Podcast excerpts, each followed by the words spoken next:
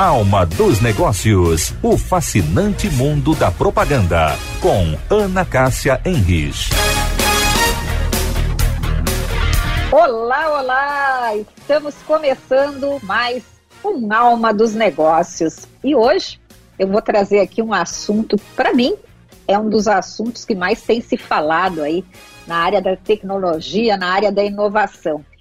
Muito tem se falado no metaverso que é uma terminologia utilizada para indicar um tipo de mundo virtual que tenta replicar a realidade através de dispositivos digitais. Ele é um espaço coletivo virtual compartilhado e constituído pela soma da realidade virtual, da realidade aumentada e da internet. Recentemente, eu me deparei com uma notícia nos nossos veículos aqui de Porto Alegre de que a Fiergues vai entrar no metaverso, sendo a primeira entidade a ingressar nesses mundos virtuais. Diferente de outras propostas, a federação ela vai utilizar o metaverso como um novo canal de comunicação para os seus temas institucionais e também para promover marcas e produtos das indústrias gaúchas. Para contar mais detalhes, o meu convidado hoje aqui no Alma dos Negócios é o meu queridíssimo amigo Júlio César Magalhães, coordenador do projeto Metaverso da Fieres. Muito obrigada, Júlio, por aceitar esse convite. Eu quero te dizer que eu, eu fiquei vibrando quando eu li nos veículos aqui de Porto Alegre, nos jornais, que a Fiergs ia ser a primeira entidade a estar no metaverso. Eu, assim, ó, vibrei, porque eu acho que isso é, assim, é, uma, é, uma, é um passo de modernidade, é um passo de inovação. Então, assim, primeiro, parabéns por vocês, por já terem dado este grande passo aí rumo ao futuro, como se chama. Mas a Fiergs sempre, né, estava, sempre está à frente, sempre está olhando muito adiante. E isso aí tem muito a ver também com o teu trabalho. Como é que tu estás, Júlio? Empolgado com o projeto? Olá, Ana Cássia, é um prazer falar contigo, com teus ouvintes. Realmente a tua vibração é reprodução da nossa. E o protagonismo da Fiergues, ao entrar no, no metaverso, ele reproduz também aquela vocação inovadora que tem o setor industrial do Rio Grande do Sul. Se a gente parar para pensar, todos os outros segmentos de atividade têm a indústria no centro.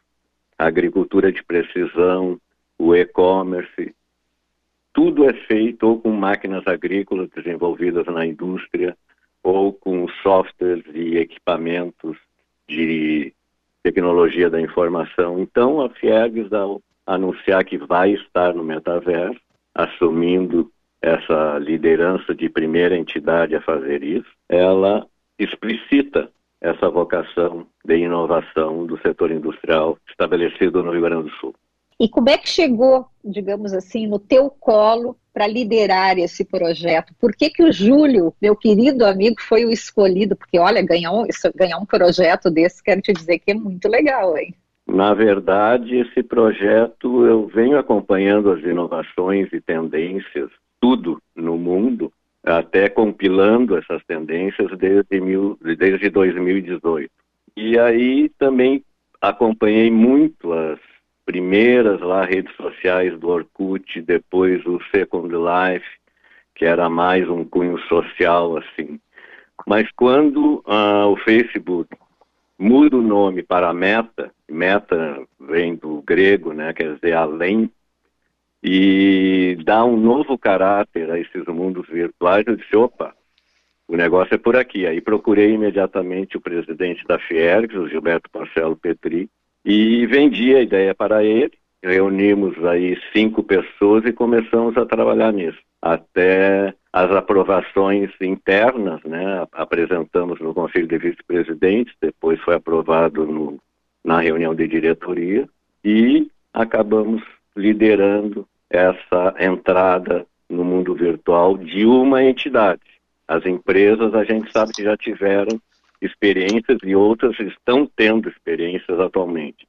Mas como entidade, como instituição, como ponto .org, é a primeira que vai fazer isso. Júlio, tu sabes que no final do ano, depois de dois anos, né, minha filha mora nos Estados Unidos, teve a pandemia, não se podia viajar bom. Consegui passar, então, as festas do final do ano eh, lá nos Estados Unidos. Claro que chego lá, qual era o presente de Natal de toda a gurizada? Assim, tal do óculos do metaverso, né? O óculos do Facebook. Uhum. E eu comecei a me encantar, claro que, imagina, a, a gurizada com um com oito e outro com cinco anos, acordavam depois do Natal já com aqueles óculos, né? Enfim, ali jogando e tal. Daí um dia eu disse: Olha, vocês podem mostrar para a vovó que quando eu entrei, eu não acreditava no que, que eu estava vendo, Júlio. É um negócio assim realmente muito, muito bacana, muito interessante. E eu quero te resumir que comprei um óculos daquele, né? E hoje ah, eu é? brinco, não digo diariamente, mas uh, então Sim. eu quero logo, logo saber, ver como é que eu vou chegar na Fieres. Depois tu vai me ensinar. Mas eu queria que tu contasse aqui para os nossos ouvintes, então, como é que vai se dar essa presença da Fiergs no metaverso? Bom, nós estamos, né, tudo entre aspas, porque tudo é virtual, nós estamos comprando um lote onde vamos instalar dois prédios virtuais. Haverá o prédio da entidade, que é o prédio institucional, uh, com uma sala de conteúdo, onde ali estarão todos os dados econômicos, a nossa unidade de comunicação, coordenada pela Enir Grigol, terá ali o acervo de vídeos, imagens, etc. Agora estamos vendo como transformar tudo isso em 3D. Depois haverá uma sala temática, que são dos nossos conselhos especialistas, Conselho de Relações do Trabalho, de Exportação, de Infraestrutura. Haverá também um espaço sindical. Quando falo espaço prédio, tudo virtual, né? Sim. Para, para a sede do sindicato. Então, eles vão deliberar se vão se instalar lá, de que maneira, etc. Vamos reproduzir. Aqui nós temos uma sala que é uma sala, um espaço nobre, que se chama Plenário Mercosul, nós vamos reproduzir esse espaço também lá no mundo virtual para pronunciamentos do, da presidência, da diretoria, lançamento de estudos, novas propostas. E haverá ainda a sala do Instituto Evaldo Lodge, que é um instituto que faz parte do sistema FIERGS e que se, de, que se dedica à educação executiva. Então, ali poderão ser feitas, inclusive, aulas e se a turma deliberar, através até de avatares dos alunos. Ao lado da, desse, desse prédio, teremos um pavilhão industrial, que aí é o showroom de produtos gaúchos. São lotes que, vamos dizer assim, não tem um, um mapa no, neste mundo virtual onde diga aqui é o Rio Grande do Sul e eu quero lote aqui. Não é isso que acontece. É, vocês estão comprando lotes num determinado, digamos, espaço do, do, do, metaverso e que vão instalar esses prédios da Fiergs. É isso aí? Sim, mas existe a visualização de um loteamento. Do, ah, isso que eu queria saber. Tá. É, é como se tu entrasse num grande condomínio. Isso aí nós estamos mudando também um pouco o conceito, porque até agora o Decentraland, por exemplo, que é o metaverso uh, mais falado até agora. O Decentraland, tu entra ali, aí tu vê um, um índice de locais, ao clicar, ou botar o avatar naqueles locais, tu imerge imediatamente uh, dentro dele. No nosso conceito, não. Ah, nós vamos entrar, ver como se fosse um grande condomínio, como um videogame em primeira pessoa. Não sei se uhum. seus netos já te apresentaram o Fortnite ou GTA V, Sim. Etc. Uhum. Então, em uhum. primeira pessoa, nós vamos entrar num grande condomínio. Lá tem a área de entretenimento, tem o prédio da Nike, e lá adiante vai estar a primeira entidade, que é a Fiergs, neste metaverso. E metaverso não é um só, existirão vários. Então essa experiência, essa primeira experiência da, de entidade que nós vamos fazer, ela poderá também ser replicada em vários outros metaversos. Um dia posso replicar no Decentraland, posso replicar em outros que surgirem. Então não é uma experiência fechada.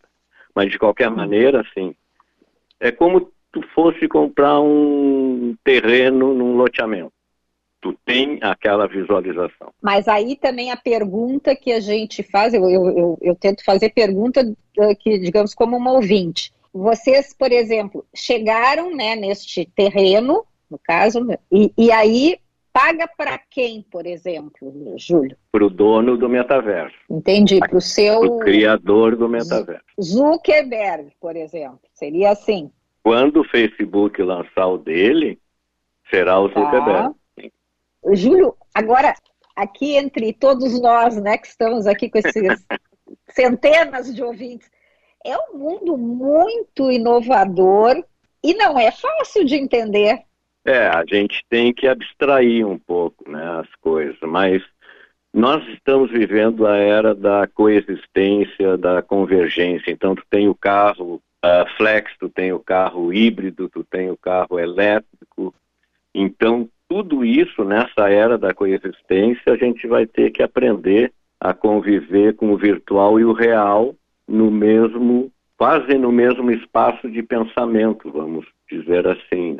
É a mesma coisa agora da a música da Anitta, né? Essa aí, Envolver. Todo mundo diz, ah, é a música mais ouvida no mundo. Não é. Ela uhum. é a música mais vista no mundo. Porque o que emplacou na Anitta foi o clipe. E o clipe é exatamente a convergência da interpretação visual de uma música. Antigamente, no nosso tempo, né, Ana Cássia? É, a eu gente... ia dizer, no nosso tempo, né? era só áudio, era vinil, a fita cassete, pá. Agora não, a música, o clipe mudou tudo isso. Júlio, é uma, é, é, é uma transformação e uma evolução tecnológica que tem, tem vezes assim que eu me deparo e, e, eu e fico exatamente assim.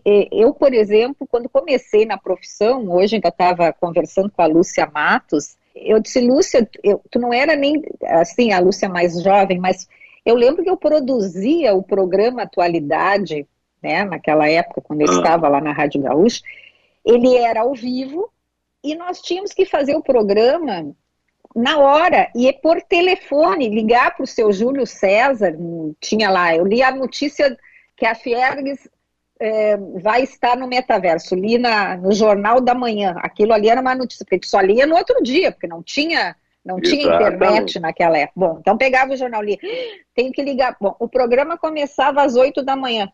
Às seis e meia da manhã nós tínhamos que ligar para a casa do Júlio para combinar se ele daria uma entrevista para o programa às 8 da manhã. Sim, dou. Ok. Aí às 8 tu começava a ligar e estava ocupado o telefone do Júlio. Não, não tinha WhatsApp, não e tinha era da nada. CRT, e... Ana. Era, era da, da CRT, CRT ainda. Exatamente. Bom, e o coitado do apresentador tinha que ser muito bom, porque ele tinha que ficar lá no microfone enchendo linguiça, ou terminando uma, ou espichando uma entrevista que ele já estava, né, fazendo, mas enfim. Então, essas coisas todas, elas trouxeram um impacto de facilidade para a nossa vida que é impressionante isso. É, tu que é apaixonado pelo que eu já, já ouvi aí desse teu início, é, é um negócio que a gente, assim, onde é que nós vamos parar com tudo isso, não é? Não tem fim. Na verdade, isso nunca terá fim. Sempre haverá até, já, já se pode antever que um dia vai ter algo que vai superar o metaverso. Não sei o que vai ser, mas vai ter. Mas para mim, Ana, a, a Bandeirantes é um exemplo desse novo mundo, sabe por quê? Ela consegue fazer a TV que você ouve e a rádio que você vê. Essa é. convergência. Então eu assisto os programas vendo e os programas de rádio vendo os locutores e apresentadores que estão ali. E muitas vezes eu vou para casa à noitinha, ligo o rádio do carro e aí entra o jornal da Band apenas no rádio. Então é a TV que eu estou ouvindo e a rádio que eu estou vendo. Não, exatamente como a guerra, essa não é a primeira guerra, da, essa da Ucrânia e Rússia que a gente está acompanhando é, em, em tempo real, mas isso é outra coisa, é impressionante. Aí diz assim, bom, e onde é que as pessoas buscam as informações? E era essa um pouco hoje a nossa discussão. Tu tem que buscar informação naquelas empresas que tu acreditas que têm uma credibilidade, que têm uma história, que têm uma trajetória, até porque as fake news estão aí, tu mesmo vives né, nesse teu dia a dia também acompanhando todas essas questões. E como é que o mercado, Júlio, ele recebeu essa notícia de vocês? Muito bem. Na verdade, a gente é uma instituição, né? Não dá para falar assim que nós vamos monetizar, etc. A nossa entrada no metaverso. Mas, de qualquer maneira, as empresas precisavam de alguém que assumisse esta nova experiência para facilitar a colocação de marcas e produtos gaúchos no universo muito maior. Hoje uma empresa vai lançar um produto, ela aluga um espaço num hotel, etc., faz o coquetel, convida 500 pessoas. Não exclui esse lançamento físico, mas se o produto for lançado no metaverso, ele pode atingir 5 mil pessoas, 10 mil pessoas, 20 mil pessoas, dependendo até da divulgação que for feita. Então, e no então, mundo inteiro, não é? Não é só no Rio Grande do Sul. Dependendo do mercado que quiser atingir, acaba sendo até um chamando a atenção de outros países, como tu falaste. Mas uma coisa interessante sobre fake news que mencionasse há pouco é o seguinte: o metaverso ele veio justamente quando há uma revalorização dos sites das empresas exatamente uhum. por essa questão de, de promoções fake, de Black Friday, etc. Hoje o consumidor ele está muito voltado, ele, ele se informa, mas ele acaba buscando o site daquela empresa, ou seja, a sua a casa própria daquela empresa, o aonde ela está, como a, qual é a história, o quem somos, etc. E o metaverso também vai ser isso, porque ele vai encontrar a empresa lá, ele vai ver a empresa. E uma questão interessante é que como isso tudo vai ser adotada a tecnologia de blockchain e, e token não fungíveis, será muito difícil ter produtos piratas no metaverso. Você só vai uhum. ter produtos originais, né, incopiáveis. Então, por exemplo, a Nike hoje está fazendo um projeto de lançar tênis, o design de tênis para avatares no metaverso. Se os avatares, aí sim tem um objetivo comercial, né? Se os avatares começarem a comprar aquele modelo de tênis, ela lança no mundo físico. Uhum. Agora, é isso, é, isso é uma coisa bárbara. Tu chegaste, tu tocaste aí num tema que ele é um tema sensível. Uh, a pirataria ainda hoje é um dos principais problemas enfrentados pela nossa indústria, Júlio? É um problema muito grande, porque ele vem revestido assim de uma aura social, quase assim, ah, economia informal. Puxa vida, não é economia informal um industrial desenvolve um produto, aposta, investe na sua marca, etc., e de repente tem alguém uh, fardado de economia informal lá fabricando o produto, porque não tem, a economia não se desenvolveu, o país tem problemas, etc. Então é um negócio muito difícil isso. Mas temos que combater lá vários organismos, inclusive na, na comitês, né, na Confederação Nacional da Indústria, que a gente faz parte. A Fiergs mesma foi uma entidade que anos atrás fez uma campanha publicitária contra a pirataria, quer dizer, você compra um produto pirata, tá, e, principalmente as quinquilharias de, outros, de outras nações, né, tá tirando o emprego que poderia ser dado aqui nessa linha. Mas é um problema. Eu lembro. É, não, eu lembro dessa campanha, uma campanha espetacular, muito importante. Só que às vezes eu digo tem que re retomar às vezes esse tipo de campanha até para relembrar, não é o consumidor que ele não pode e não deve comprar esses produtos, mas é difícil, né, Júlio? É difícil, mas de qualquer maneira eu acho que isso está avançando, embora lentamente. Uh, a questão dos brinquedos avançou muito, porque há brinquedos piratas que trazem até risco para a criança. Né? Então Sim, isso aí exatamente. avançou bastante. Tu sabes que recentemente, tu que gosta também de, deste assunto e tens o interesse aí até pela, pela circunstância da tua atividade, está, uh, tem um, um, uma série, né, que é, série agora não sei se é série ou é filme, eu, fico, eu vejo tanta coisa, mas é da família Gucci, onde uhum. uma das, das abordagens é essa questão da pirataria. A Gucci, há muitos, claro, isso há muitos anos atrás, enfrentou uma série né, desses problemas e, e, era interessante porque os sócios, na época, eles não se davam conta, eles achavam, tinha um deles que achava que, que, era, que era legal ter um, ter a pirataria. O importante é que comprassem e que a marca estaria circulando. Agora veja a deturpação que ele tinha, né, do seu próprio negócio.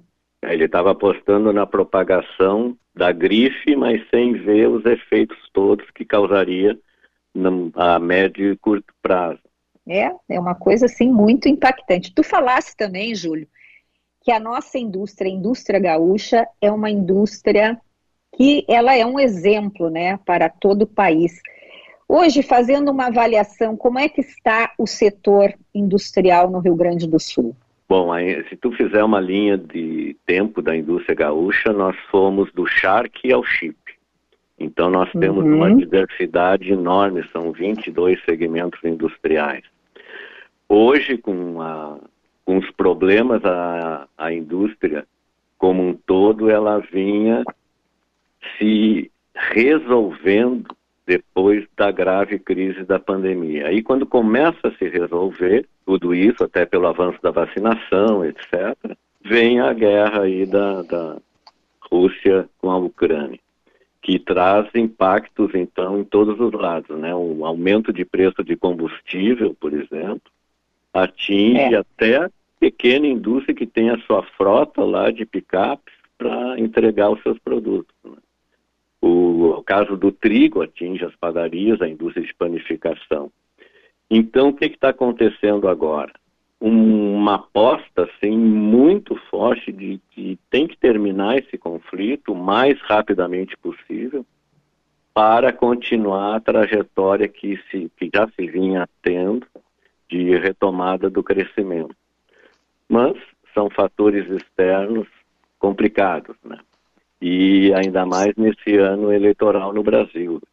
Sim, o, o cenário todo ele continua, vamos dizer assim, usar uma palavra, um termo bem popular, ele continua embolado. Na verdade é isso, né? Exatamente, embolado.